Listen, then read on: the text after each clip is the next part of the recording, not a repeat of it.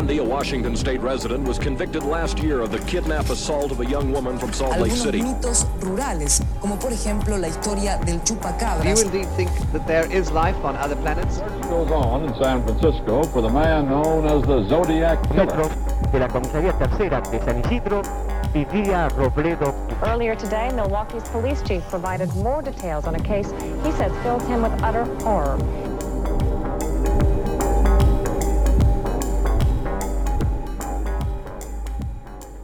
Hola, yo soy Pisandro Y yo soy Cherry. y esto es La, Sexta Pata. ¿Cómo estás? Estoy bien, Me alegro mucho. estoy bien, estábamos riendo antes Volvimos. de empezar. Volvimos, hemos vuelto. Hemos vuelto. Sí, le quiero agradecer a, a toda la gente que, que me mandó saludos la semana pasada, que no estaba bien como ahora, y, y me sentí muy acompañado por, por su cariño y sus saludos, y sus buenos deseos y su buena aventura. La buena aventura siempre es algo bueno. Sí, Ayer estaba, estaba escuchando el podcast de Trixie Mattel y Katia Samuel Chikova, de Bold and the Beautiful. Que gran podcast, por cierto. Sí. Es que me- hay algo que siempre pienso en decírtelo y siempre me lo olvido. Tanto, o sea, vos, no digo vos, tipo, creo que la gente de habla hispana, decimos Samolochikova, pero ellos dicen Samolochkova. Samolochkva. Como que ponen el, el- la tilde, más no, no, ponen el acento. Es que en ruso quise, quise hacerme el capaz gil y me salió al revés. Ponen el acento en otra palabra. Capaz en ruso es Samolochkva. Pero no voy a decir Samolochkva porque me cuesta más y lo tengo que pensar. Y a mí no me gusta pensar. Claro, pero nosotros ponemos el Samolochikova y eso es Samoloch. Samolochkova, nosotros Samolochkova. Ok, entiendo, sí.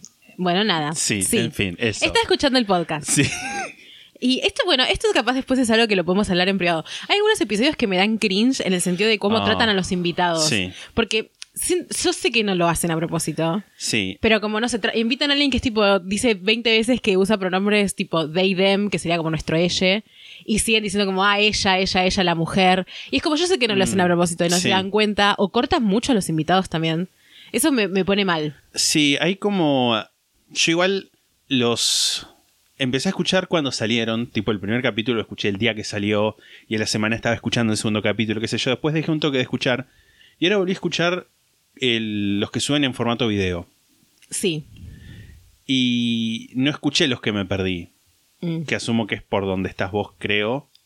Yo ayer escuché no. el que invitan a Sarah Shower, que es una lesbiana. Sí. Una lesbiana. En realidad creo que usa los dos pronombres justo, justo esta persona, pero bueno, no hablo solamente de esta persona.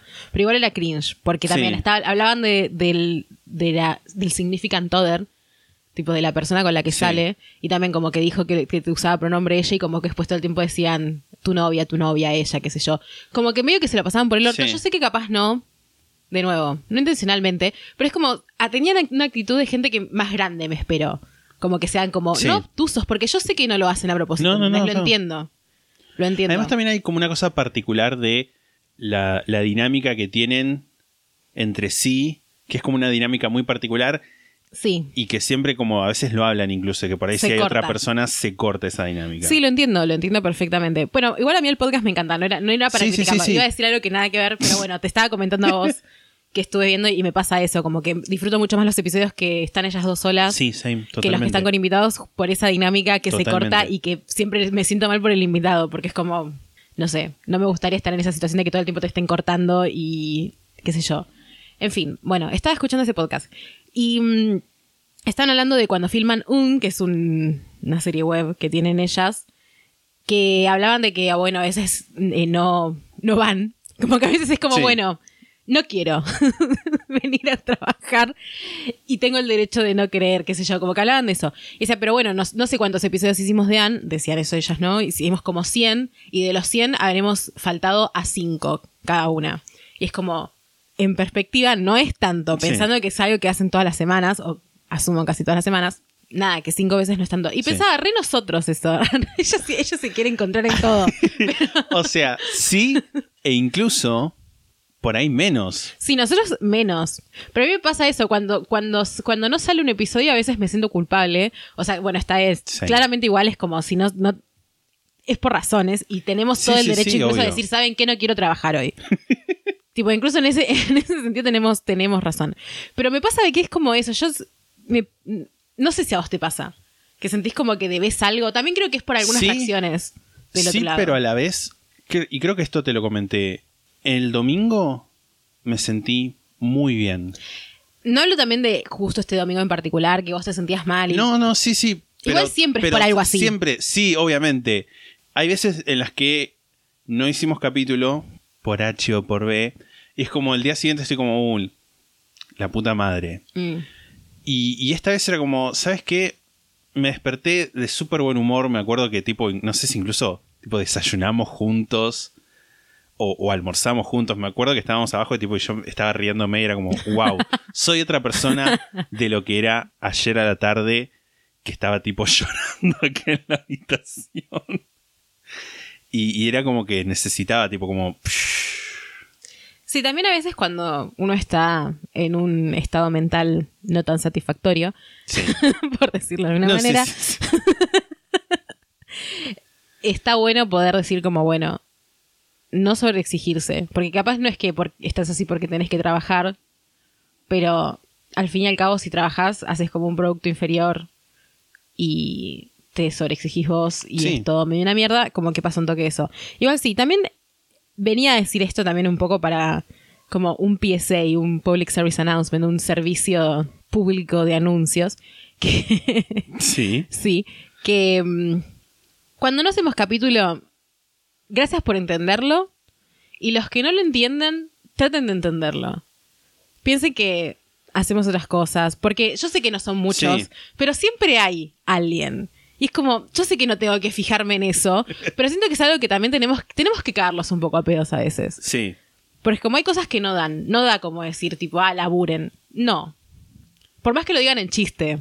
Perdón que me ponga así un poco también. no, No, no, no, es que está bien. Es que es algo que también ha pasado varias veces ya, como que es la primera vez que lo hablo, Sí. ya pasó. Cada vez que nos sacamos un capítulo, por sea la razón que sea, que habrán sido Sí. cinco veces en- desde, desde que empezamos, lo dicen. Cuando nos tomamos el hiato, lo decían. Y también yo entiendo que por ahí viene de una cuestión como humorística. Sí. Pero lo que pasa es que justamente si no nos, si nos estamos tomando ese día es porque estamos sensibles.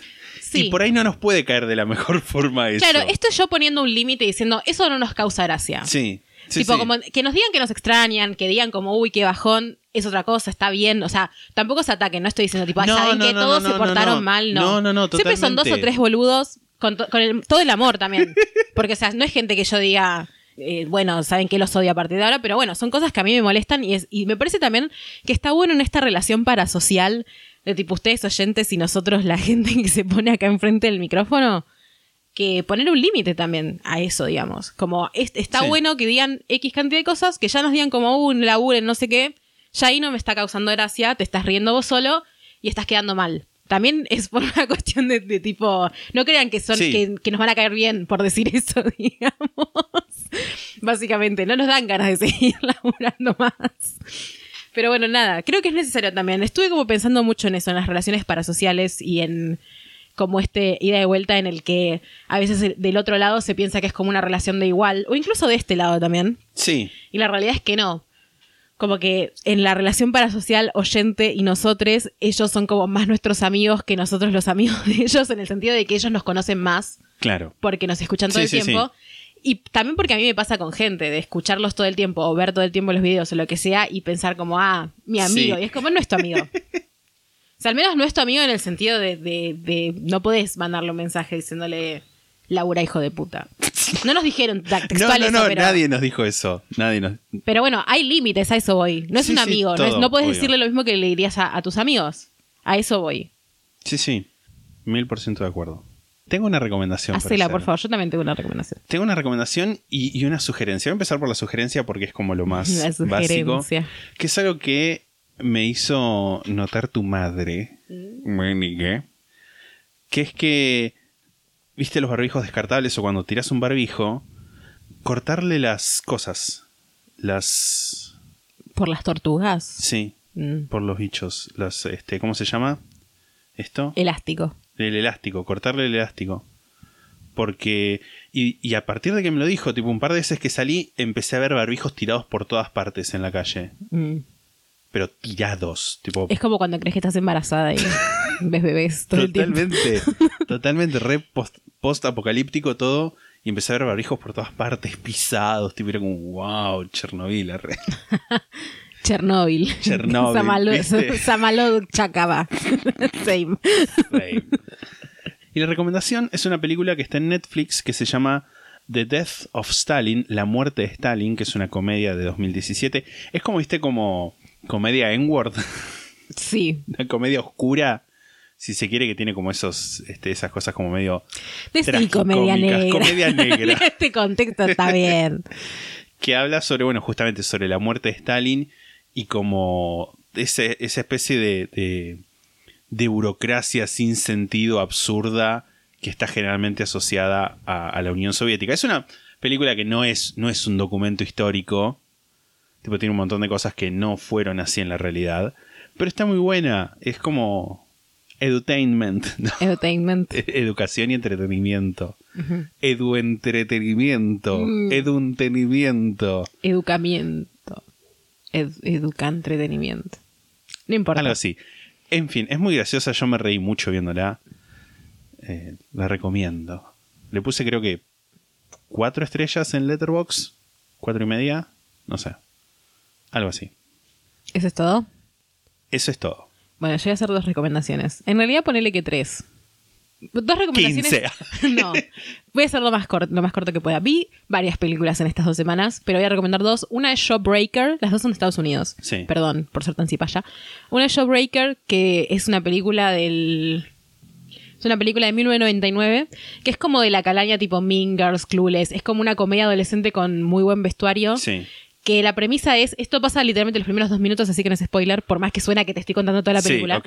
La premisa es, son un grupo de amigas, así como medio las Mean Girls arre, Uh, que secuestran a una de ellas como, como sorpresa de cumpleaños para llevarla a un lugar y para que no grite le meten un showbreaker, que es como una golosina que se vende en Estados Unidos, que sí, es como una bola gigante. gigante sí. de, de caramelo. Le meten un showbreaker en la boca para que no grite y se ahoga y se muere. Ah, ya. Entonces la matan y Muere. muere. total. La matan accidentalmente y esa es la premisa, como tienen este como secreto de que Wow. mataron a la amiga.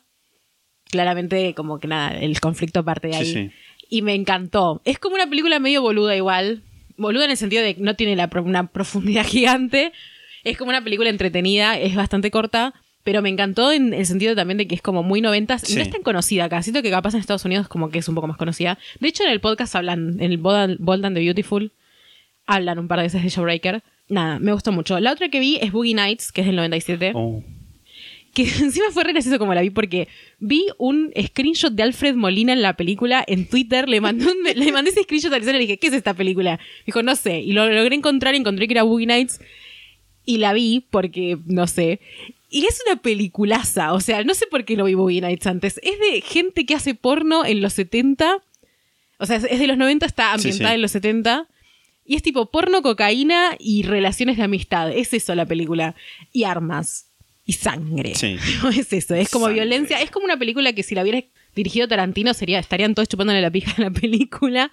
Pero bueno, vieron cómo es. Igual lo dirigió alguien que también es conocido, no sé, no importa igual. Está buenísima. Está. Julianne Moore. Julianne Moore. Moore Ah. joven. O sea, en realidad sí hace como medio de MILF ya en ese momento.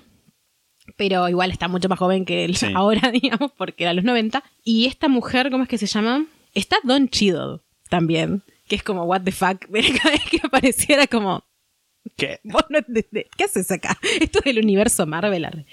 Heather Graham. War está, Machine. también. Está Heather Graham y está este hombre que murió, eh, Philip Seymour Hoffman. Sí. Que le que no nos acordábamos está. la otra vez. Sí, y Mark Wahlberg también está, que creo que es conocido, pero yo no lo conozco Sí. tanto. Ese es como el principal. Y en un momento muestra la pija que después leí que es como Una falsa, una prótesis. sí, sí, sí, Sí. Pero nada, me encantó. Fue como, la vi en dos sentadas porque es una película larga, es dura como tres horas. Ah. Que yo rebanco eso igual, no sé si esa gente como, ay, no puedes venir lindando esto todas juntas. Sí, no puedo. Y tampoco puedo una de tres horas. Así que la vi en Y aunque días. pudiera, Sí. no quiero. No Tipo, quiero. Pero está bien. Yo Véanla, creo que el tipo- irlandés la vi como en 15 veces porque era como Yo bueno. irlandés la vi como en una semana, tipo. En un ratito me la ponía. Y eh, me pareció, en hablando de películas largas, hay una que me está recomendando Amazon Prime, Mm. que dura como cuatro horas, que, una también con Robert De Niro de Gangsters. Y es como, no, ¿sabes que no? ¿Sabes que no? Y la última cosa que quiero recomendar, que en realidad es como, no sé si me gustó tanto, tanto, tanto, pero siento que es esas cosas que hay que Sí. ver. Me gustó igual, me pareció entretenida y es cortísima. Que es una serie web que se llama Quien Pudiera, que es argentina y es de lesbianas. En realidad es de lesbianas y es como de bisexuales también y como y hay un paqui también. Es como de todo un poco, pero más Pero que nada más hay nada lesbianas. lesbianas, ok. Y es como el ambiente también en el que está. Y es de Rosario. Y Siempre estuvo cerca. no voy a criticarla. Tengo cosas para criticar quizás cuando sea hablando después. Tipo, si alguien la vio y quiere venir a hablar conmigo de la serie, lo hablamos. pero siento que igual hay que verla, porque es como, es producción argentina, es de, de un tema que no se habla tanto, eh, las producciones argentinas, y está buena, está buena. Es re linda estéticamente, es- tiene buen guion, es graciosa. Actúan bien, tipo, no es un garrón, porque es como que, no sé, la otra serie que hay de ese estilo argentino es Plan B, que yo la amo con todo mi Sí. ser, porque también es como nostalgia, pero también tiene un montón de cosas que como, dale. También es más vieja, esta es más Sí. nueva, salió creo que en el 2020, creo que el año pasado salió. Que me la recomendó alguien de la facultad, si estás escuchando esto, un Un saludo. besito para vos. Nada, era eso nada más. Me parece muy bien. Yo, si te parece, voy a hablar sobre las pistas. Uh, sí, también tengo un anuncio que hacer. Perdón que la hagamos larga hoy, pero... No pasa nada. ¿Quieres hacer primero el anuncio? No, habla sobre las pistas, porque también es un anuncio lo de las pistas. Ok. Bueno, voy a hablar. En realidad, también comentar. Las pistas las voy a ir diciendo a medida que esas cosas aparezcan en el caso. Ah, sos, sos, sos guachito. Soy muy guachito. Voy a decir las menciones primero de honor, que gente que acertó, pero llegó tarde y o le faltaba algo. Recordemos que la premisa era la primera persona que dijera el caso, o sea, lo que se pedía era la primera que- persona que dijera el caso y dijera cuáles son las pistas. Tenemos acá la galería de honor. Hanna Bardera, Nat Zamorano, Tomás Chico, Cata, Milenia Code, Costi y El Moro. Si no nombré a alguien, me escriben a mi Instagram y me dicen, No no, me nombraste". nombraste. Y si pueden, por favor, manden una captura de pantalla de cuando escribieron. Porque hubo gente que escribió como por todas partes. Yo, Si yo ya estaba cuando, harta. cuando, basta, basta. cuando, lo, cuando pensé en esto, repensé en decir por Instagram y me olvidé y no lo dije. Tipo por Instagram de la sexta, pero bueno, ya sucedió. Aprendizaje para la próxima. Sí. Y quien ganó esta búsqueda del tesoro, que escribió el domingo a la mañana. A las como 10 de la mañana. sí, más o no, menos man. que horas habían pasado de que había Sí, salido sí, el capítulo, el nivel de manija. Victoria Agustina. Todas estas personas que estoy nombrando les pedí su consentimiento para decir sus nombres y les pregunté cómo quieren que, que sean nombrados, así que eso. Y como soy así una persona muy libre, me voy a dar el lujo, Lujo. el lujo, sí, de nombrar una mención de honor más. Ajá. Tipo que es alguien que no solamente dijo el caso y todas las pistas, sino que dijo exactamente qué significaban todas las pistas. Que no era una condición. Yo pensé en poner esa condición, pero eso ya era demasiado sorete. Pero bueno, así que esta mención de honor más, que vendría a ser casi como un segundo premio, que también se gana una promesa de un premio, ¿Se lo dijiste esto ya? no, se está enterando en este momento, es Nat Zamorano. Ok, ya la dijiste en las menciones igual. Sí, sí, sí, pero es, eh, tiene, tiene ese como agregadito. Ok. Así que más, creo que más pronto que tarde, tampoco esperen muchas cosas, nos vamos a comunicar. Me voy a comunicar. Sí, ah, yo ya dije que me, voy- deslindo de esta me voy situación. a comunicar y, y nada, eh, les voy a decir. Esperen, por ahí para Navidad. Cuando yo ya sabía cuál era el caso, para Navidad no, boludo. Yo cuando, yo cuando yo ya sabía que era el- cuál era el caso, pero no sabía cuáles eran las pistas, y cuando vi a las 10 de la mañana del domingo cuáles eran las pistas porque las adivinó alguien, eh, pensé como, wow. Yo cuando hablabas de esas cosas pensaba, ¿qué me está diciendo este pelotudo? Pero es como que a mí me daba miedo decírtelo, porque claro, era como que metías con forceps las cosas en la conversación, y yo me di cuenta que cuando me decís esas cosas me quedaba como, Sí, y seguía, ¿viste? que es algo que hago mucho igual. Sí, sí. Como no te voy a contradecir, yo te voy a decir que sí seguir. Yes and Y es san total. improvisación. Improvisación 101. Y, y me di cuenta como, ah, a filo de puta, ahora sí entiendo. bueno, el anuncio. Llegamos a los 100 miembros del club. Los hemos Ay. sobrepasado, de hecho. Así que vamos a hacer el sorteo de nuevo. Esto también, esto en- dentro de las próximas semanas, porque involucra que el premio sorpresa, que te no vamos a decir cuál es, involucra tener que hacer algo, no vamos a especificar, pero que sí, lo vamos a hacer el sorteo muy pronto. Entra en el sorteo la gente que se une hasta el día de hoy, que es que estamos anunciando, o sea, el domingo ya lo cortamos. Sí.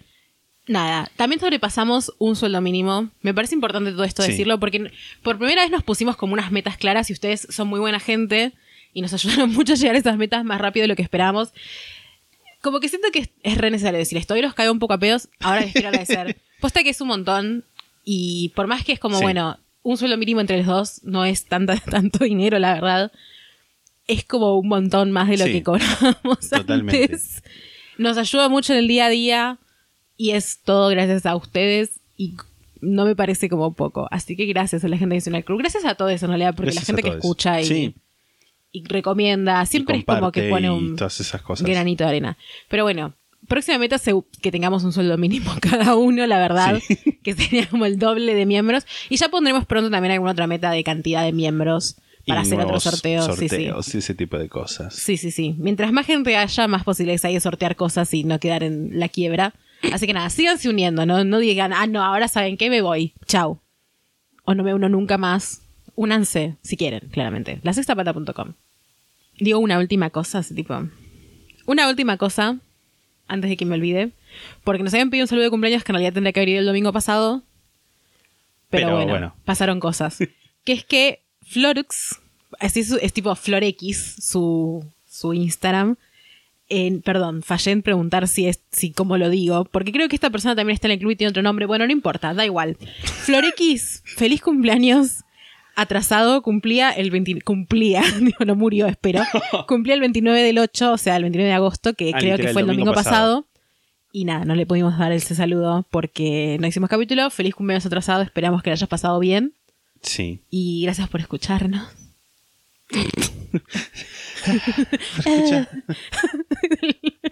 Ah. La tortuga que coge el video. Nada, bueno. sí.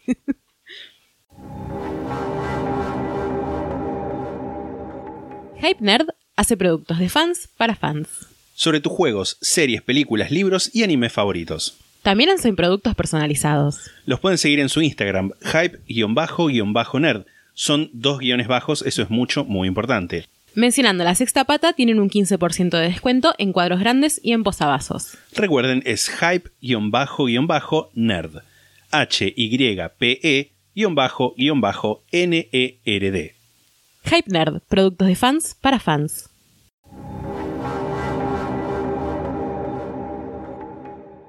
Cinco historias de una inválida imprudente y un poema para no perder la dignidad es el primer libro de la autora cordobesa y amiga de la casa, Lucrecia Gómez Boschetti, a quien quizás conozcan como Crulesia en Instagram.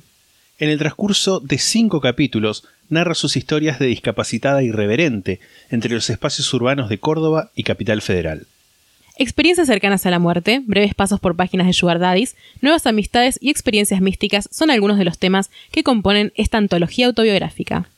Cinco historias de una inválida imprudente y un poema para no perder la dignidad ya está disponible a través de editoriallendija.org.ar. Y quizás yo aparezco en el libro.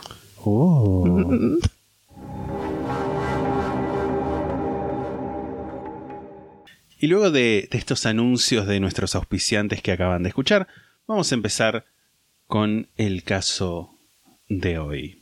Hoy vamos a hablar de un caso que está, creo, entre los más mediáticos de los que hablamos hasta ahora. Es un caso en el que hay a niveles increíbles varios elementos de los que ya estamos acostumbrados. Mala práctica policial, inoperancia en la justicia, misoginia, racismo y una cobertura mediática que hace más mal que bien, entre otras cosas que ya vamos a ir viendo. Pasadas las 10 de la noche del 12 de junio de 1994, Pablo Fenkves, guionista y periodista, escuchó un perro que empezó a ladrar. Bajó a- Same. Yo todos los días, perro de mierda. Bajó a su estudio, se puso a trabajar en un guion y cuando volvió a subir a su habitación casi una hora después, el perro seguía ladrando. Post. Literal. Pablo se acordaba de esto porque los ladridos no eran el ladrido común de los perros del barrio, vaya a significar eso lo que signifique. El barrio era Brentwood, en el oeste de Los Ángeles, y era un barrio donde la mayoría de los residentes trabajaban como freelancers, por lo general en el ámbito del espectáculo, escritores, diseñadores, etc. Otro guionista que vivía en ese barrio era Stephen Schwab, y durante la semana Steven sacaba a pasear a su perro a la noche, dependiendo siempre del horario en el que terminaba su programa de televisión favorito, The Dick Van Dyke Show, que tenía como iba aparentemente todos los días y durante la semana terminaba a las 10, entonces él salía a las 10 y los fines de semana terminaba un toque más tarde y él salía más tarde. Ese 12 de junio había caído domingo, así que salió a las 10 y media de la noche. Ya tenía un recorrido establecido por el barrio que tomaba más o menos media hora. A las 10 y 55, cuando pasaba por un callejón, se encontró con un perro Akita blanco que estaba ladrando a una casa. Te voy a mandar. un perro Akita? Te estoy por mandar ah, una foto. son esos perros que tienen como la cola como. es como una hashtag raza. Como que hay perros que son más Akita todavía. Si te lo muestro, probablemente. Es como que parece que lo El perro chiquito. El perro chiquito y perro grande, creo que. ¿Los chimps son estos? Pero este perro es el mismo que ese. Por eso para mí es un Shiba Inu es un. Claro, es Akita Inu. Es perro de Akita. Claro, pero el Shiba me parece que tiene otra cara. Este, este perro parece que le hubiera photoshopeado la cabeza de un perro en el cuerpo de otro perro. Me da como esa sensación un poco. Claro, sí es distinto el Shiba Inu del, del Akita. El Akita es como más. El Shiba tiene como más pinta de perro trolo y el Akita como más.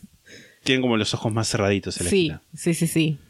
Este es como una mezcla de Akita porque tiene como... Pero bueno. Sí. Todo el mundo le dice Akita, es Akita. El callejón, lo que quiero explicar es como... No es un callejón como lo pensamos quizás en Latinoamérica, sino es como esas calles que están por detrás de las casas, que son más como un, una calle de servicio donde pasa el camión de la basura, está la entrada del garage de algunas casas, es algo que es de la arquitectura de antes de los 60 de, de Estados Unidos, tipo del diseño urbanístico. Lo que acá llamaríamos un pasaje, quizás. Claro, es un pasaje que, si bien está abierto para que haya justamente tránsito de autos, no es a lo que se suele usar comúnmente, sino que solamente lo usan generalmente los recolectores de residuos o algún otro tipo de, servicios. No lo usan ni peatones ni, ni gente que no viva en esa calle. Tipo una cosa más de costumbre que otra cosa. Pero bueno. Schwab se preocupó por el animal pensando que estaba abandonado y se acercó a él. Lo dejó que lo oliera, tipo como para ganar confianza, y le revisó el collar, que no tenía ninguna indicación de cómo se llamaba o de dónde era. Mientras lo estaba revisando se dio cuenta de otra cosa. Las patas del perro, o sea, como dicen de pos, tipo como la, la suela de las patas del perro, estaban ensangrentadas. Como no pudo deducir de dónde era el perro, Schwab se fue a su casa y el perro lo siguió. Ya en su casa, eso de las 11.40, Steven y su esposa Linda hablaban sobre qué hacer con el perro que estaba en el pasillo afuera de su departamento, cuando llegaron los vecinos, Sukuru Bostepe y Bettina Rasmussen. Hablaron un poco y lo que decidieron fue que los vecinos se iban a llevar al perro, pero cuando lo entraron a su departamento, el perro se puso muy nervioso, corrió para todos lados y arañaba la puerta. Bostese y Rasmussen se incomodaron teniendo un perro tan grande esto lo dicen ellos. sí. O sea, no, no, es un perro tan grande. Son opiniones. un departamento, Por ahí un departamento muy chico. claro. Así que le pusieron una correa y lo sacaron a pasear.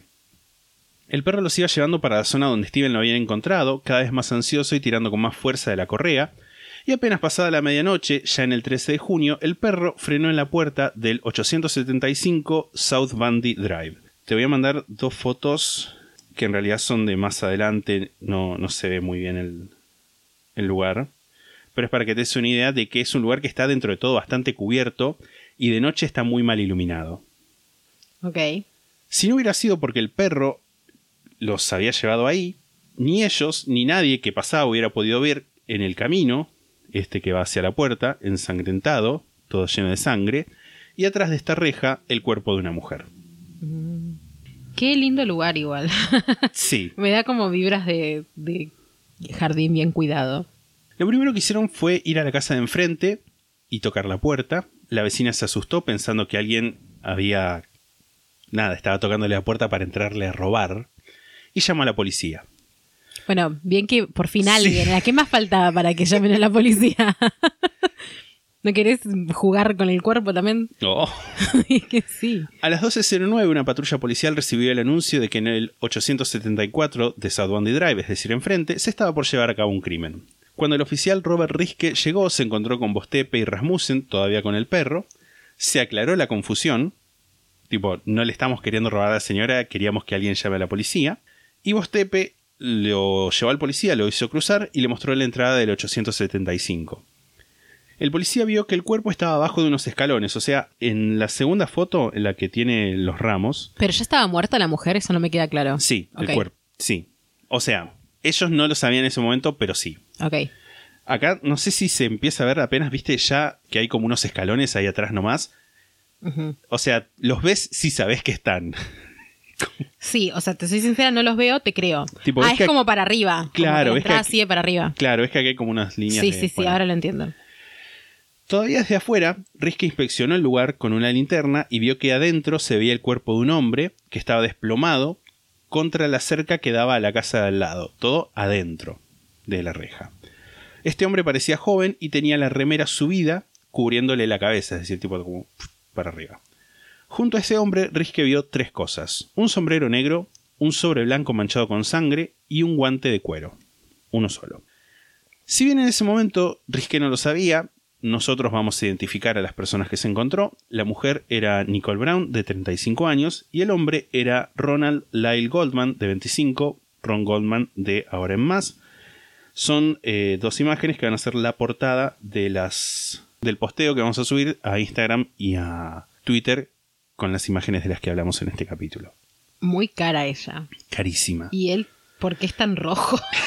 Señor, aflójele a la cama solar. Aparte es como que, perdón, estoy hablando Está mal de un muerto, está muerto. Pero tiene como diferente color de la cara y las orejas. Como que se tapó las orejas en la cama solar y no se le broncearon tanto. Pero sí. También me hace acordar como un actor. A Ryan Gosling me hace acordar un poco. Tiene un aire, sí, tiene un aire Ryan Gosling. En Ryan Gosling antes, tipo hace como 10 años. Sí, sí, sí, obvio. Nos vamos a adelantar un poco a conclusiones forenses. Ambos fueron apuñalados, ella tenía unas pocas heridas defensivas en la mano y la mayoría de las puñaladas estaban en la zona de la cabeza y cuello. Como el piso estaba lleno de sangre y las suelas de Nicole estaban limpias, ella estaba descalza y tenía las suelas de los pies limpias, se determina que había sido la primera víctima, porque si hubiera estado parada cuando estaba la sangre, tendría manchas de sangre en el pie. Claro. Ron fue asesinado después y después de eso como que hay unas marcas en el cuerpo de Nicole, tipo como que la pisaron y se da a entender que eso fue después de que estuviera eh, muerta, o sea, después de haber asesinado a, a Ron. La persona que llevó a cabo el asesinato volvió al cuerpo de Nicole mientras lo pisaba, le agarra el pelo, como que le levanta la cabeza y con la otra Ah. mano le corta el cuello, con una fuerza tal que según dicen apenas está unida la cabeza al cuerpo. Ah, pero, pero, oh, ¿por qué? Bueno, sí. El policía iba caminando por los arbustos que están a la izquierda del camino de la entrada, con cuidado para no dejar ninguna huella. Entró, asumo que saltando la reja de entrada, no me queda claro si estaba la reja esa que te mostré abierta o cerrada, pero bueno, sobrepasó ese obstáculo. Ahí pudo ver en el pasillo que estaba por el costado de la casa un par de huellas sangrientas con un goteo del lado izquierdo, lo que le hizo pensar que quien había cometido los asesinatos había salido por la puerta trasera. Siguió avanzando y se encontró con la puerta principal de la casa que estaba abierta. Voy a hacerte un dibujito que después seguramente voy a mejorar para subir a, a nuestras redes, porque a mí me costó un montón entender hasta que encontré un dibujo horrible e inmundo que no puedo usar porque es muy feo, porque es muy, muy choto. Pero suponete que esta es la entrada, acá está la reja, Ajá. acá está la puerta de la casa y acá es donde vio las huellas. Tipo que se iban ¿Y para los el escalones fondo. dónde están? Los escalones están como acá. ¿Y el cuerpo dónde estaba? ¿En los escalones? Sí, como entre los escalones y la reja. Ok. Por ahí esto estaba un poquito más como así. ¿Y el cuerpo del tipo? Y el cuerpo del tipo acá. Ok. Lo voy a mejorar muchísimo, para, Sí, sí, o sea, sí. porque estoy haciendo un Y garabato. había como una especie de pasillo que iba para atrás donde Exacto. imagino estaba la puerta trasera en algún momento. después, ¿no? Exacto. Para más para estaba la puerta que daba al callejón ese de atrás donde Claro. el tipo eh, encontró el perro al- en el primer momento. El interior de la casa parecía estar en una realidad paralela a la del exterior. No había señales de robo o de saqueo. En la habitación principal había velas prendidas, en el baño principal una bañera llena de agua. Y en dos habitaciones dormían un niño y una niña. La tarea de Riske, el policía, era sencilla. Tenía que, una vez encontrados los cuerpos, cerrar la escena y llamar a los investigadores para que buscaran pistas. Mientras se preparaba para usar el, el radio, el walkie-talkie, vio que había una carta en, la- en una mesa ahí cerca de la entrada que tenía como remitente a Orenthal James Simpson, o Jay Simpson, un jugador retirado de fútbol americano, miembro del Hall of Fame, el Salón de la Fama desde 1985, actor, ex esposo de Nicole y padre de los chicos que estaban durmiendo, Sidney Brooke Simpson y Justin Ryan Simpson. Tenía otros matrimonios igual de, de un hijo previo. Te voy a mandar las fotos de O'Shea. Vamos a hablar ahora brevemente de la pista número uno. O sea, brevemente, porque no hay más, no hay mucha. En la última mucha- está con Nicole, ¿no? En la última está con Nicole, sí. Esta foto debe ser de antes del 92, creo yo. Porque esto, ¿cuándo es que fue? Lo del cuerpo. 1994. Ujú. La pista número uno estuvo en el lado B24, que fue el jugo de naranja. En inglés, Orange Juice u O'Shea, por sus iniciales, como O'Shea Simpson, a quien apodaban The Juice o el jugo. El jugo. El jugo. Y a la gente que se está preguntando, pero, Pisandro, ¿fuiste y te compraste un jugo de naranja solo para hacer una pista que no se iba a ver más que Cherry diciendo, ah, ¿tomaste jugo? Sí. ¿Fue ese jugo de naranja que dejaste en la heladera siete años y no te lo terminaste? Sí, me lo terminé. Ah, pero estuvo mucho tiempo en la heladera Sí, sí, Yo sí. en un momento yo pensé, este chico se va a intoxicar. Me alegra que no haya No pasado. estoy muerto.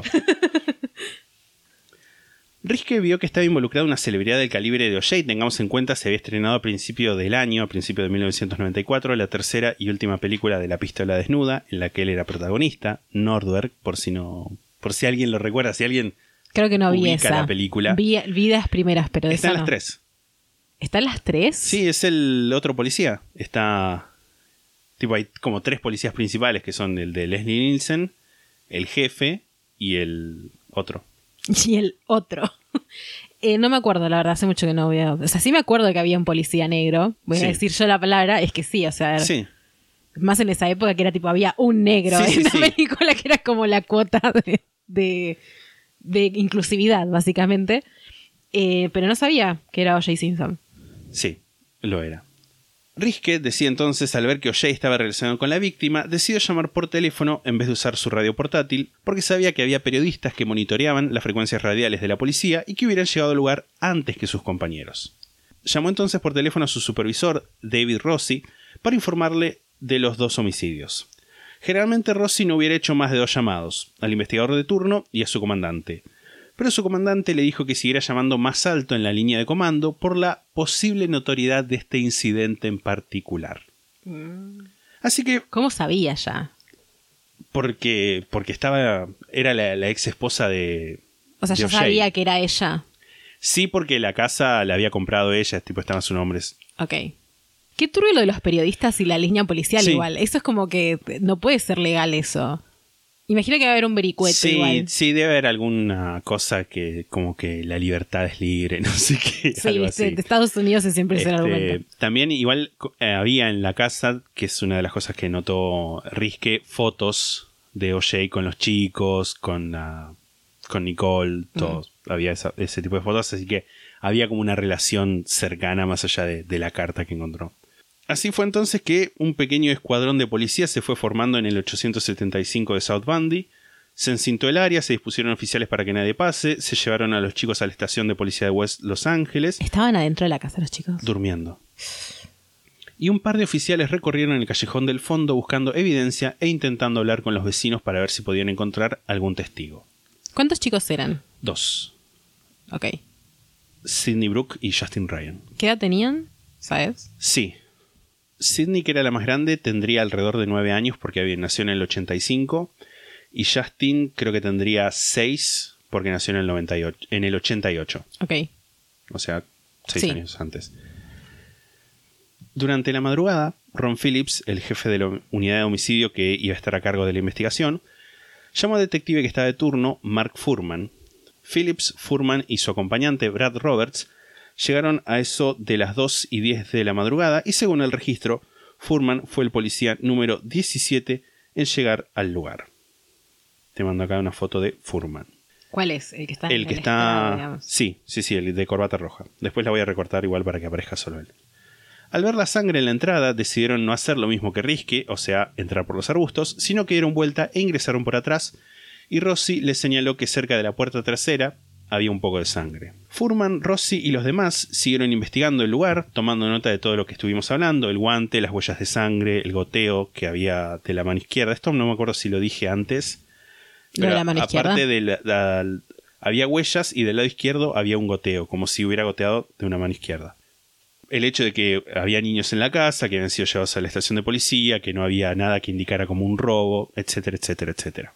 A eso de las 2.30 llega la información de que el equipo de West Los Ángeles ya no va a estar a cargo del caso, sino que es la División Central de Robos y Homicidios que se encargaba de los casos de alto perfil, quien se iba a hacer cargo de la investigación. Amo que hubiera una división tipo para casos de alto perfil. Sí. ¿Acá habrá lo mismo? Seguro. Para mí debe ser como. No es, no, o sea, como que cae todos en el mismo lugar. Estoy especulando horriblemente, ¿eh? pero se me hace a mí. Caen todos en el mismo lugar y una vez que el caso toma relevancia, porque acá es como que, bueno, claramente si es Sí. alguien famoso sí, pero para que un caso tome relevancia, como que no siempre. Es como medio al azar, quizás un poco. Sí, puede ser. Sí. A todo esto, ni bien habían llegado, Phillips, que era el jefe de la unidad de homicidio, el que iba a estar a cargo supuestamente, recibió un llamado del comandante de operaciones del área, o sea, no solo de Friendwood, que es el área esta, el barrio residencial, sino todo el área en sí de- del oeste de Los Ángeles, que le ordenaba que fueran personalmente a avisarle a O'Shea de esto. Esto también por el tema de los diarios, porque había habido la muerte de un actor, que ahora no me acuerdo el nombre, pero se había enterado los diarios y le avisaron, tipo, como que la familia del, del actor se enteró por las noticias antes que por la policía y medio como que habían quedado en vergüenza Mm. eh, la LAPD, Los Angeles Police Department. Sí, igual no es por defender a la policía, pero más, siento que es más, bueno, no sé cuánto habrán tardado en decirle a la familia, pero siento que Sí. es más como horrible por parte de los periodistas que Sí, sin sí, saber si sabe la familia o no publiquen la Sí, sí, sí, noticia obvio. sin defender a la policía nuevamente. Pero bueno, durante la primera media hora que estuvo ahí, Phillips estuvo investigando la escena del crimen, que era su función principal, y cuando llegó la información de que el equipo ya no iba a estar a cargo de la investigación, decidió poner en, en hold, poner en espera el aviso a O'Shea, El aviso de decirle que estaba muerta la mujer. la ex mujer, sí. Dos horas después, cuando habían llegado los detectives Philip Vanater y Tom Lange, te voy a mandar ahora una foto de Tom Lange, muy elegante, muy... sosteniendo acá un... Una, un sobre. Lo amo. Este hombre tiene las bolas llenas. es mi energía, pero todos los días este hombre. Salvo por lo bien, lo, lo bien presentado, porque si o sea, le falta un- estar muy despeinado y soy yo todos los días yendo a cursar a mi escritorio, pero bueno, yendo a cursar en Sí, sí, sí, totalmente. Pero bueno, decía, entonces llegaron eh, Philip Bannater y Tom Lange de robos y homicidios. Phillips le comentó que le habían ordenado avisarle a O'Shea. Y Bannater dijo que lo primero que se iba a preocupar era por ver la escena del crimen y después se iba a concentrar en avisarle a O'Shea. A las 5 de la mañana, Phillips, o sea, tres horas después, Phillips volvió a decir, che, a mí me ordenaron que le avise a O'Shea, ¿qué va a pasar con esto? Bannater le dijo que como era el ex esposo de la asesinada, lo iba a tener que entrevistar porque era importante establecer un vínculo con las personas cercanas a la víctima y además era posible que O'Shea pudiera ayudarlos a identificar a la víctima masculina que todavía ellos no la habían identificado más allá de que nosotros hoy en sabemos quién 2021 sepamos que era Ron Goldman. Estaban por ir y surge la duda de ¿dónde vive O'Shea? Y Furman se ofrece a llevarlos, no se acordaba la dirección exacta, pero le había estado en la casa hace un tiempo atrás por una disputa familiar. Riske, que había pedido la información de la patente de uno de los autos que estaba en el garage de Nicole, les dijo que estaban eh, estos autos registrados en el 360 de North Rockingham. Que te voy a mandar una foto de la casa desde afuera. Que esa sería la casa de O'Shea. Exacto. Estas casas opulentas de los 90 me parecen todas feas igual. La otra me gustaba la entrada, no sé cómo era la casa por dentro, pero Más adelante te voy a comentar un poquito más sobre es el como 875 de Bandy Drive. como que quiere ser, como que tiene inspiraciones de casa alpina, Sí. pero está en Los Ángeles, lo cual Sí, no sí, tiene ningún sentido. Totalmente. Entonces, Phillips y Furman, En un auto los guían a Bannater y Lange, que iban atrás en otro auto, tipo tour, a la casa de O'Shea, que estaba a menos de 5 minutos del lugar. ¿Por qué es que era famoso Jay? Porque era un jugador de fútbol americano, era un, un Hall of Famer, tipo estaba en el Salón de la Fama, que no sé si, no sé si hay un límite, como que traté de investigarlo, pero como, ah, deportes, ah. Eh, pero nada, es como muy importante en la FNL, la Football National League o algo así. Sí, porque como que yo sabía que era una persona famosa, pero me lo est- estaba pensando como era un boxeador, era un golfista, como que esas eran Eh, mis estuvo- opciones. hi- Hizo, hizo golf después de eso, pero para esta época él ya se había retirado del fútbol y había sido como un comentarista de fútbol o, o de deportes. Claro. Comentarista de deportes, vamos a decir. Y también había actuado en las películas de La pistola desnuda. Era como una celebridad Sí. en términos generales. Ya no era exclusivamente un, un deportista famoso.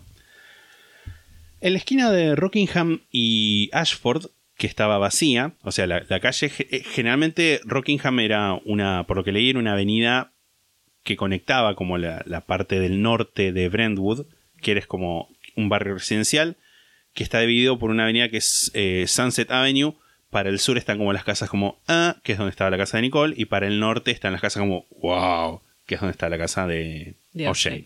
Y si bien de nuevo, como es una es como una arteria principal, en ese momento estaba vacía Rockingham, excepto una camioneta Ford Bronco, que te voy a mandar ahora una foto, que no es esta, este es el modelo de la camioneta, no es esta en particular. Que estaba un poco torcida, como si hubiese sido estacionada a las apuradas. O sea, está la, la, la vereda, digamos, y estaba torcida la camioneta. Había dos autos en la trotadora. Amo que tipo- empecemos a popularizar Sí, sí, el término trotadora. La, la, driveway, tipo la... La caminito- trotadora. la trotadora. Es la trotadora. Y había algunas luces prendidas en la casa.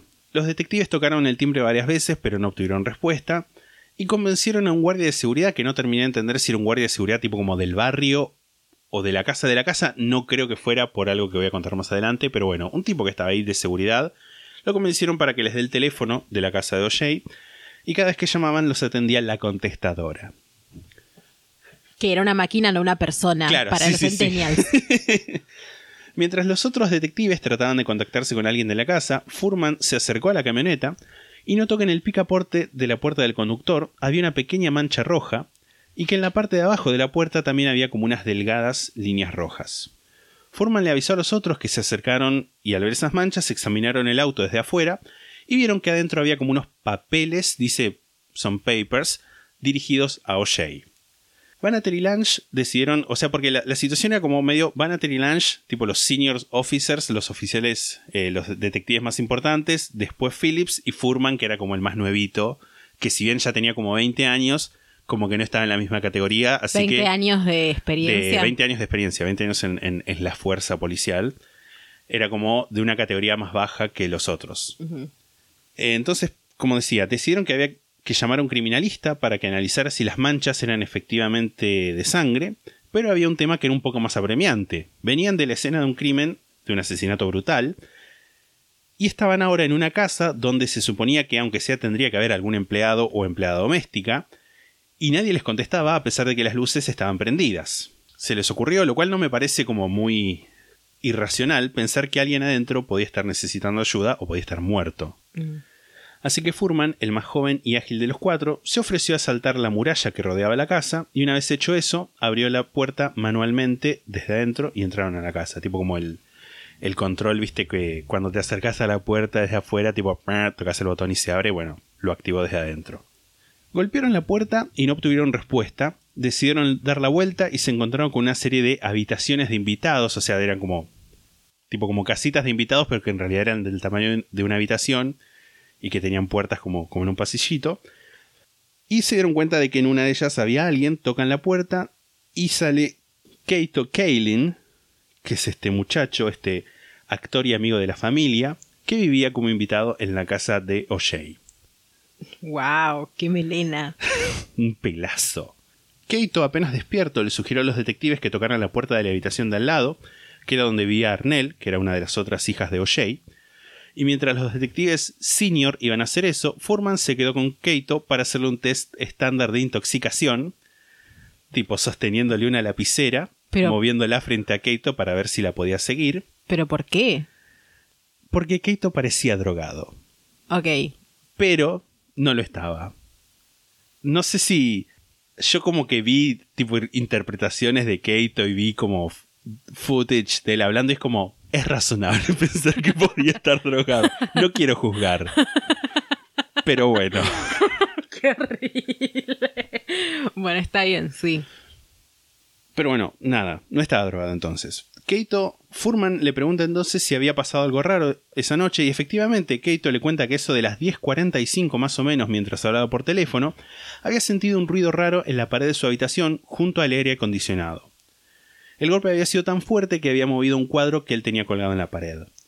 Mientras los otros tres detectives hablaban con Arnell, Furman decidió ir a investigar lo que, había, lo que le había contado Keito y se encontró con la pared sur de la casa, o sea, de toda la estructura, que es donde había Keito escuchado el ruido, y esta pared daba a un pasaje muy estrecho, justamente entre esa pared y la cerca que marcaba el final de la propiedad. O sea, tenés como la, la cerca a la valla y la pared de la construcción, Claro. y un pasaje muy estrecho que yo te diría menos de, de un metro de ancho, ¿no? Sí, Tipo, medio sin- metro. medio metro de ancho, más o menos. Mientras examinaba el lugar pudo ver un objeto oscuro en el suelo que no pudo identificar hasta que se acercó un toque más y se dio cuenta que era un guante que iba a testificar que era muy similar al encontrado en la escena de Banty. A todo esto, Arnell había puesto en contacto a Phillips, Vanater y Lange con Randa, la secretaria de O'Shea, Randa. Randa, que les dijo que O'Shea se había ido a la noche a Chicago y que estaba quedándose en un hotel del aeropuerto, el Chicago O'Hare Plaza. Phillips llamó al hotel a las 6 y 5 de la mañana y pidió hablar con O'Shea. Le dijo, este es el detective Phillips del Departamento de Policía de Los Ángeles. Tengo malas noticias para usted. Mataron a su ex esposa, Nicole Simpson. O'Shea respondió, Oh Dios, mataron a Nicole. Oh Dios, ¿está muerta? A lo que Phillips le pidió que se calme y le avisó que sus hijos estaban en la estación de policía y que necesitaban saber qué, hacer con ellos. O'Shea le dijo que se iba a ir de Chicago en el primer vuelo disponible. Por cuestiones del caso, cambiaron los investigadores y todas esas cosas. Esa fue la última vez que Phillips habló con O'Shea. Pero lo que sí le llamó la atención fue que O'Shea en ningún momento le preguntó qué había pasado. Si ese la mataron, hacía referencia a un accidente o a un homicidio. En Pero este caso, lo voy a aclarar, porque uno dice la mataron, eh, es por la diferencia entre kill y murder. Como que es como que le dijeran se murió Nicole, pero le dijeron she was killed. Porque está la, en, en, en inglés está tipo la, la- la expresión she was killed in an accident. Tipo Claro. se murió en un accidente o eh, fue asesinada. Claro. Tipo tiene como esa... Que ya lo habíamos hablado en un momento cuando hablamos de serial killer, asesino serial, cuando en realidad kill es matar, murder es asesinar, ese tipo de cosas. Pero bueno, como que le dijo se murió y no preguntó cómo. Ok. Porque además, como si lo hubiera traducido como que le dijeron se murió, no es en sí correcto porque es, es como lo que le dijo fue la mataron. Tipo, Sí, sí, sí, sí, entiendo, entiendo. Después de esto, Lange llamó a la casa de los Brown a las 6 y 21, donde lo atendió Lou, el padre de ella. Denise, la hermana mayor, levantó una extensión y cuando escuchó lo que había pasado, empezó a gritar, ¡La mató! Finalmente la mató. Y cuando Lange le preguntó quién, ella contestó, O'Shea. Yo me quedé pensando también, bueno, qué raro que haya levantado la extensión, pero también pienso, si llaman a las seis y media a tu casa, te va, te va a dar curiosidad. No entendí quién levantó la extensión igual. La, Denise, la hermana de ella, Ah, ok. la hermana de la hermana mayor de Nicole. Ok. Ok. Furman le mostró a los detectives el lugar donde estaba el guante y todos coincidieron que era muy parecido al encontrado en la casa de Bundy.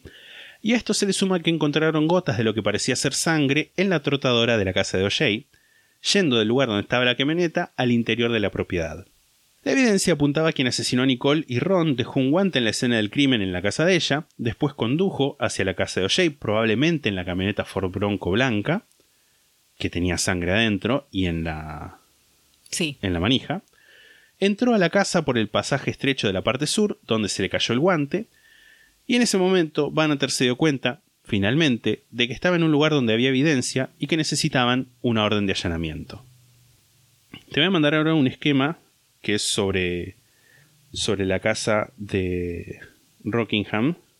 Acá, en la entrada de abajo, es donde estaba la, la camioneta Bronco Ajá. Ellos entran por la entrada de arriba, la de Ashford, y dan la vuelta por este caminito. Y acá se encuentran con la. Tipo, esta, estas lin- esta línea de acá son todas las habitaciones barra casa de invitados. Pero ¿qué era esto? Disney, boludo.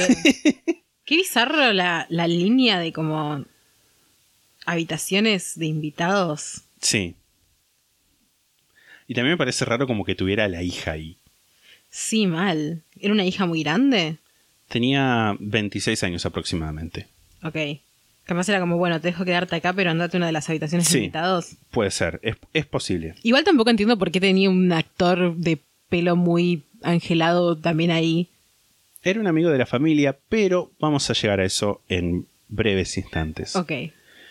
Acá dice, bueno, eh, el pun- los puntos representan los lugares donde la policía dijo que había gotas de sangre y acá donde el globo fue encontrado atrás de la ¿El habitación. globo? El globo, el guante. El globo. El globe. Como que yo El le digo globe repartidor. y dijiste el globo. Maldito sea.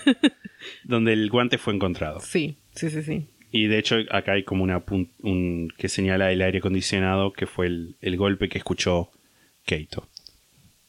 La evidencia que tenemos hasta ahora, siempre y cuando la tomemos como verídica, en otro momento vamos a hablar sobre todo esto, nos pinta una situación de que algo raro está pasando. You think? ¿Te parece? Me parece. Vamos a volver un poco en el tiempo y vamos a hablar sobre la relación de Nicole y de O'Shea.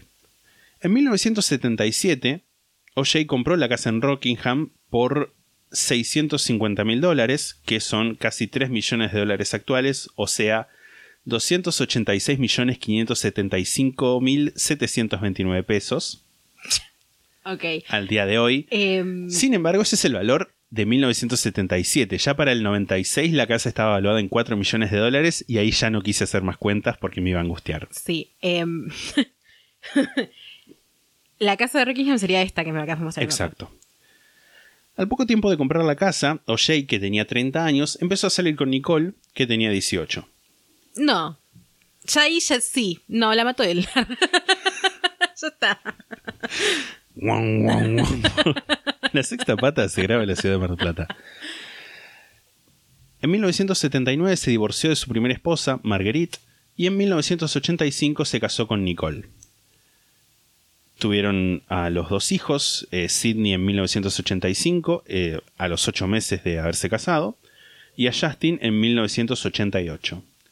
En 1992 se divorciaron citando diferencias irreconciliables. En los procedimientos del divorcio de 1992 quedó claro que Nicole dependía financieramente de O'Shea. En una declaración jurada Nicole dijo, Actualmente no tengo trabajo y paso mi tiempo cuidando a mis dos hijos pequeños. Todo esto con el motivo del reclamo de manutención, o sea, la, la cuota alimentaria. Que sí es trabajo. por Sí, sí, cierto. totalmente. Tanto eh, la, la cuota tanto para los niños como para ella. Sus abogados hicieron hincapié en la falta de experiencia de Nicole y, ante un consejero vocacional que visitó por orden de la corte, se definió como un party animal, o sea, ella se definió como un party animal, y alguien que no tenía otra meta personal más que criar a sus hijos lo mejor que pudiera, a lo que agregó, estoy segura de que algún día voy a encontrar un objetivo. Party animal, animal de fiesta, una persona fiestera, digamos, ¿no? Exacto. A inicios de los 90 consideró entrar en el mundo de los negocios. Su amiga y fellow party animal, amiga fiestera, Faye Resnick iba a contar más adelante que al momento de su muerte, o sea, al momento de la muerte de Nicole, ambas tenían el plan de abrir un café en Brentwood llamado Java Café o algo así, tipo textual la cita, con lecturas de poesía, tés y café fabulosos. Ok. Entre lo que se acordó en el juicio del divorcio en octubre de 1992, O'Shea le hizo un pago de 433.750 dólares para que, con una parte significativa de esta suma, comprara una casa. Además se acordó una cuota de 10.000 dólares por mes en concepto de child support o cuota alimentaria y le dio un condominio que tenía en San Francisco para que lo alquilara y tuviera eh, las rentas que eso le, le beneficiaba. Que es un arreglo bastante bueno. Es un no, arreglo- no sé sí, qué, sí, tanto, qué tanta plata tenía Jay, porque capaz si le daba 10 mil dólares para que mantuviera a los hijos y hacía un millón por mes, no sé si es un arreglo tan bueno. Mira, para 1992, O'Shea gastaba 488 en utilities, tipo anualmente. 10.129 10.129 de jardinería, tipo todo esto dólares Anualmente. anualmente. Y por mes, 4.371 dólares en servicios de piscina y cancha de tenis. Quizás no era tanto. No sé. Eh, yo sé que, por lo que pude leer, Nicole estaba satisfecha con esto. Sí, sí, sí. Es que no es. Hay, a ver. Al César lo que es del César. No me parece que sea poca plata. No, no, no, obvio. Pero bueno, de nuevo, el contexto. Es para los Es hijos que- también. es no que es que también se es para los ella. hijos y es como en el sentido de, de- de la... Hasta donde tengo entendido, ¿no? Siempre dentro de la teoría legal es como, bueno, eh, con vos yo estaba, tenía cierto nivel de vida, tipo nada. Me Hay que corresponde mantener sí. ese nivel de vida. Vamos a escuchar ahora muy poquito porque es como medio perturbador, pero es una llamada de octubre, del 25 de octubre de 1993. Una llamada a la policía que hizo Nicole a las 9 y 54 de la noche. Es la segunda llamada que hace. Pero hay una parte que me parece como muy interesante eh, respecto de la percepción de, de toda esta situación. 911 emergency. Can you get someone over here now to 325 Gretna Green? He's back. Acaba de decir, pueden enviar a alguien a 320 al 325 de Gretna Green, que es don- la casa donde vivía, donde estaba alquilando ella, después de haberse ido de lo de OJ. Dice, ha vuelto, por favor, manden a alguien.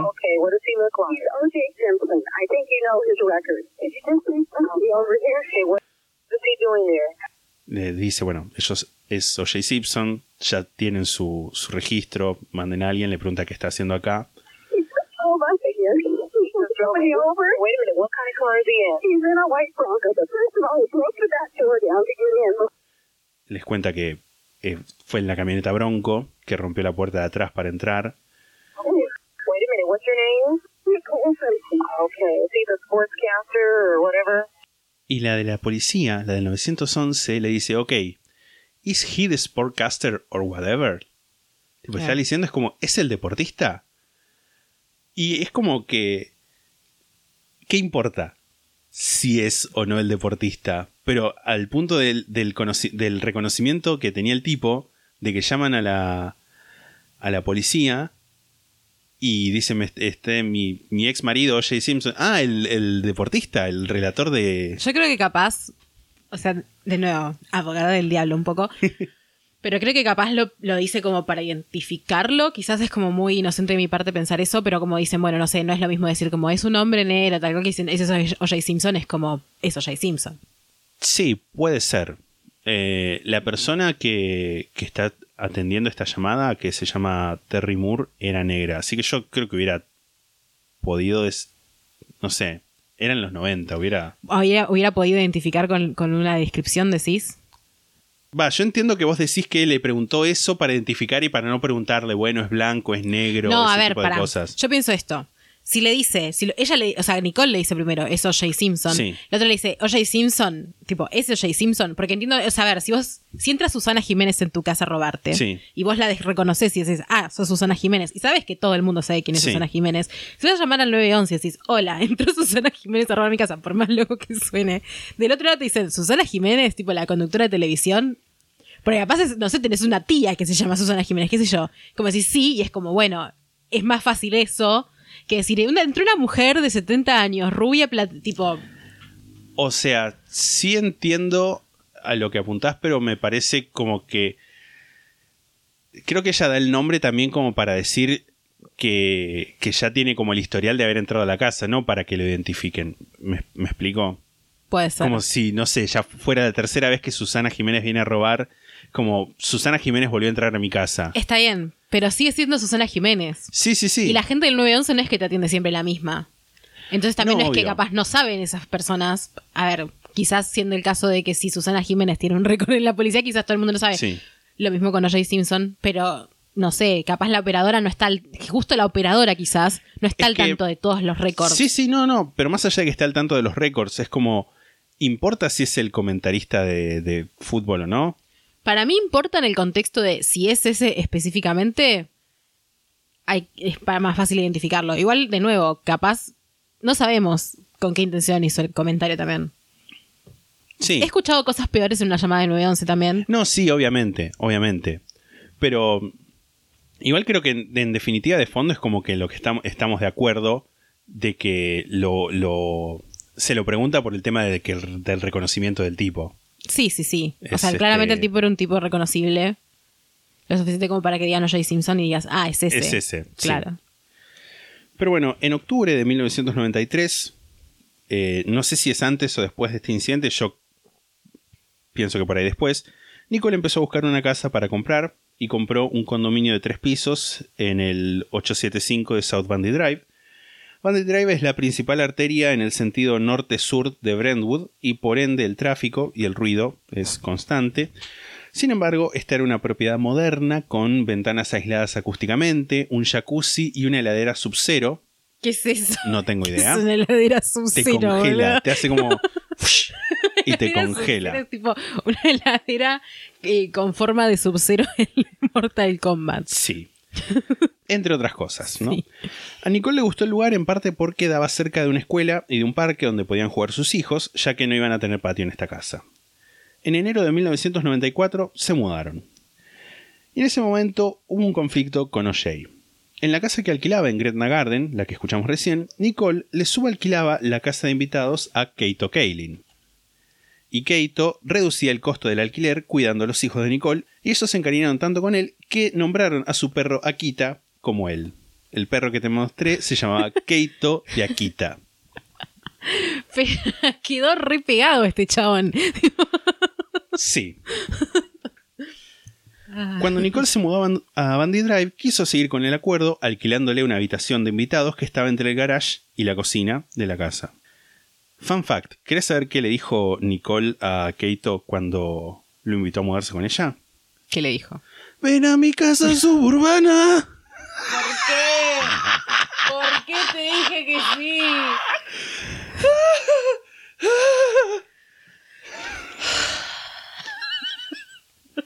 ¿Por qué soy tu amiga? Ay, Dios.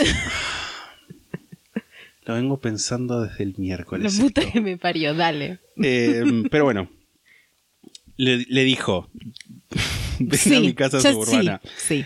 Poco antes de la mudanza, O'Shea le habló a Keito para decirle que si bien no tenía ningún problema que viviera en la casa de invitados en Gretna Garden, que viviera bajo el mismo techo que Nicole era otra cosa.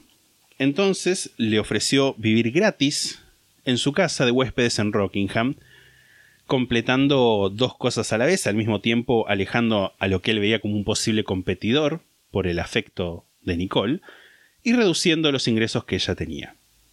Ok, em, horrible un poco. O Sí. sea, porque ya, ya cortaste, amigo, ya está. Sí, sí, están divorciados, hubo abogados de por medio. Igual yo también me sentiría amenazada por tan bella melena. la verdad. O sea, no, sí, no estoy justificando No, bajo no, ningún no. punto de vista, estoy haciendo un comentario sobre la bella melena de este hombre. de, de Keito. Una de las cosas que Nicole le contó a su amiga y agente inmobiliaria Shane McKenna es que O'Shea le estaba amenazando con denunciarla con el IRS, el Internal Revenue Service, o sea, el fisco, La FIP de ellos. la FIP de ellos, exacto. El tema es que Nicole, para comprar la casa en Bundy, había vendido la casa en San Francisco, ese condominio que le había dejado O'Shea para que lo alquilara, y le dijo al fisco que esta nueva casa en Bundy también la iba a alquilar. Como diciendo, bueno, reemplazo una casa que alquilo por otra casa que alquilo. En las fuentes no lo explica muy bien y sinceramente tampoco me, me enrosqué mucho en el investigar leyes impositivas de Estados Unidos, pero básicamente lo que se da a entender es que, como ella dijo que cambió una vivienda de alquiler por otra vivienda de alquiler, no tenía que pagar los impuestos que tendría que haber pagado si compraba una vivienda para efectivamente vivir ahí. No sé si tiene sentido. O sea, como que en vez de decir que la compró, dijo que la estaba alquilando. No, no, dijo que la compró para ponerla en alquiler. Ok. Y eso. ¿Pagás Eso- menos impuestos si haces eso que si vivís ahí? La hacía, no sé si es una regla general o en particular porque ella ya tenía como el derecho a tener una casa productora de rentas por parte del acuerdo de divorcio. Ajá. Creo que viene por el lado de esa particularidad de que era algo que ya le correspondía por el acuerdo de divorcio, entonces dice, bueno, cambio esta casa por esta otra. Ok. Ok, sí. Sí. No estaba pagando esos impuestos. Ujú. A fines impositivos, Nicole vivía en Rockingham y esto era lo que usaba OJ para amenazarla. El 3 de junio de 1994, Nicole anotó las palabras exactas de la amenaza.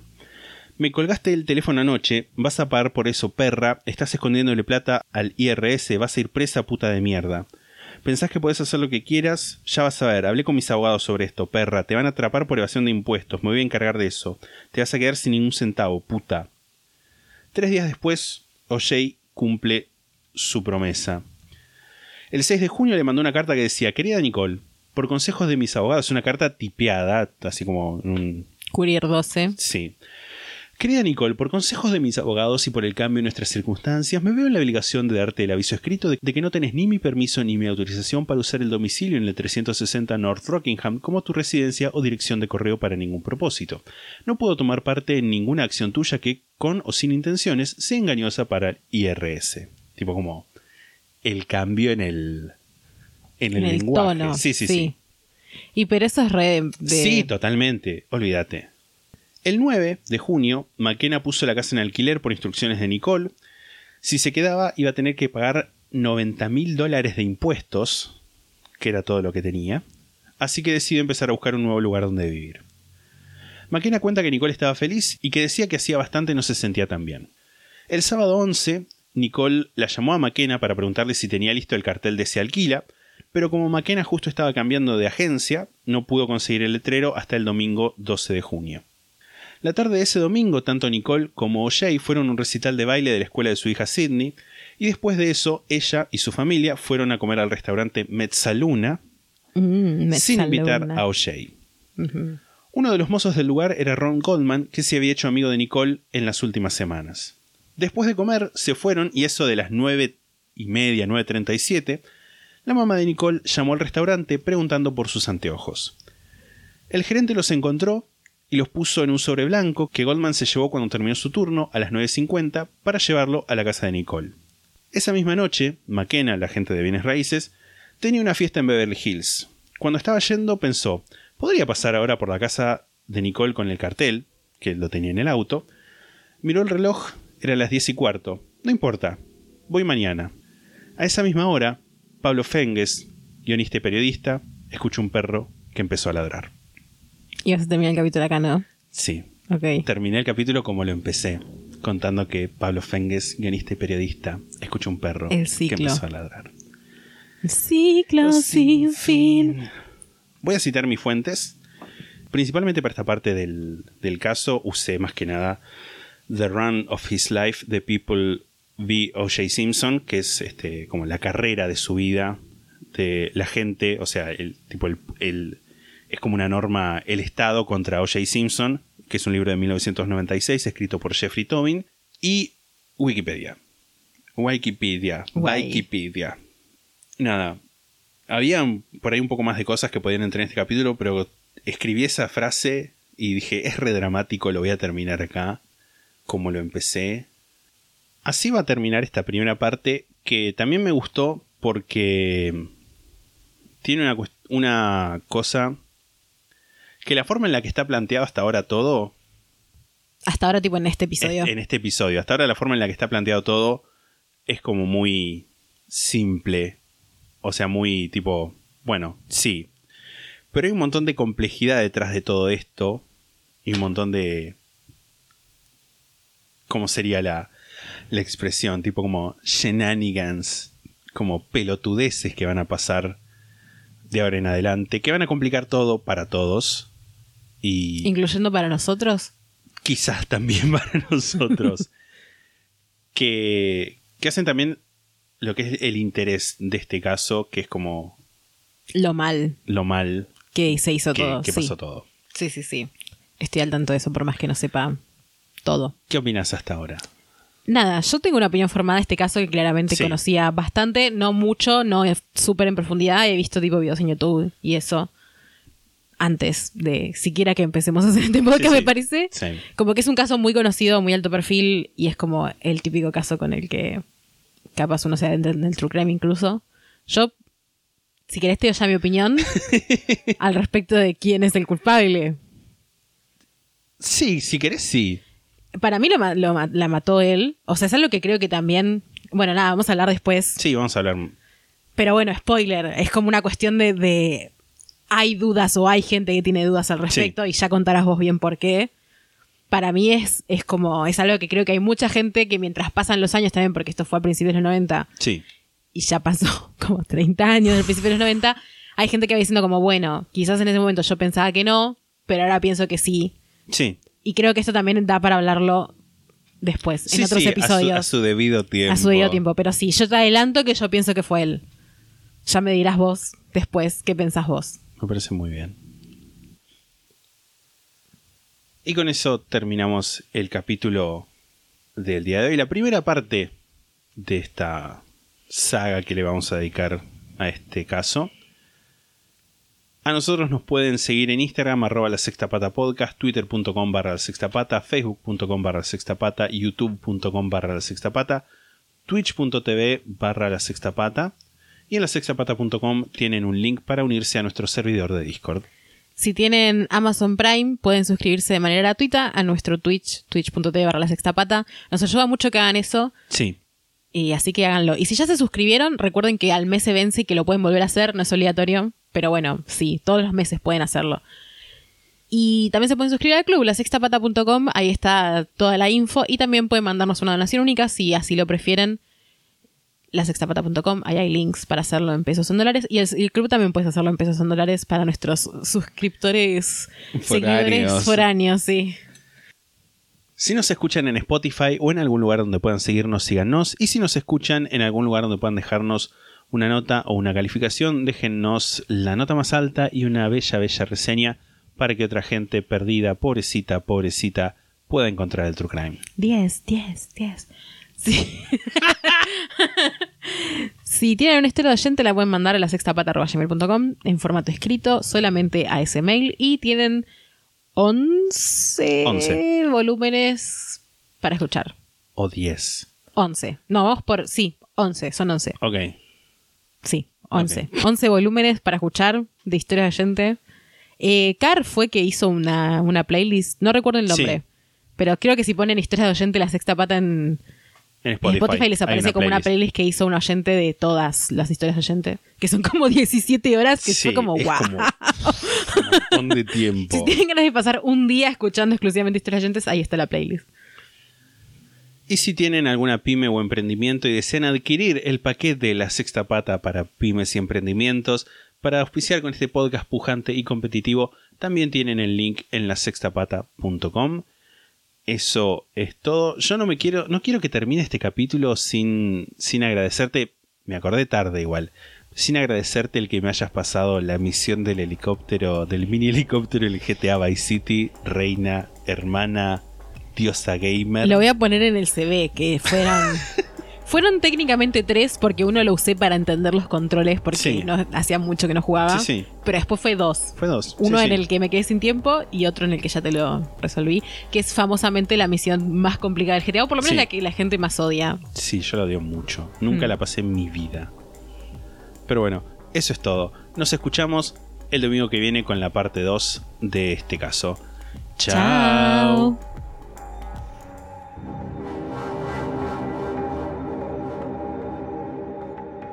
La sexta pata se graba en la ciudad de Mar del Plata. La portada fue diseñada por Melanie Devich, a quien pueden encontrar en Instagram como arroba no hago dibujitos. La música es The Soft Whispering Truth por Lingua Ilustra y fue editada por nosotros para la intro de este podcast.